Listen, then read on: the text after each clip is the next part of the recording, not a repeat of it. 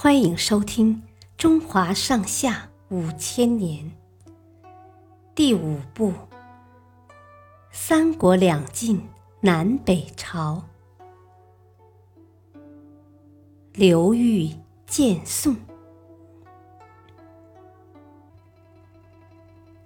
刘裕在后秦的国都里一连住了两个月。有一天，从遥远的东晋传来一个消息：左仆射刘牧之死了。这可如何是好？刘裕的大脑立刻飞快地转起来。要知道，刘牧之可是他安排在朝廷里的眼线啊！如今眼线已死，自己又带兵在外，朝廷里发生了什么事，根本没有人给他通风报信。我得回去，而且要赶紧动身，晚了说不定会被别人夺权。刘裕下定决心。把身边十二岁的儿子托付给了忠实的老部下，并让他们留在当地，而他则率领一支军队匆匆踏上了归途。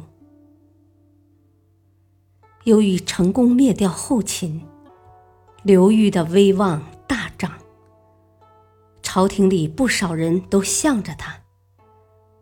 赶回国都建康后。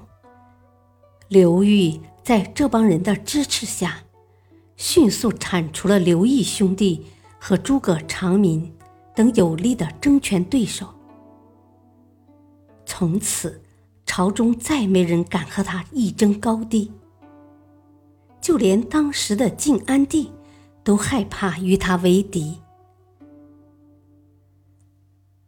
两年之后，刘裕派人秘密杀害了晋安帝。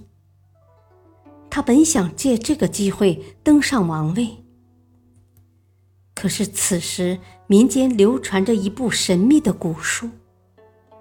古书上说，昌明就是晋孝武帝之后有二帝，算起来晋安帝是第一位，应该还有一位皇帝。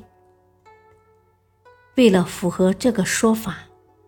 刘裕只好先扶持晋安帝的弟弟司马德文登上皇位，史称晋恭帝。可不到一年，他再也按耐不住，就派人去逼迫晋恭帝赶快退位。公元四二零年，这位野心家。终于如愿以偿的当上了皇帝，改国号为宋，东晋就这样灭亡了。谢谢收听，再会。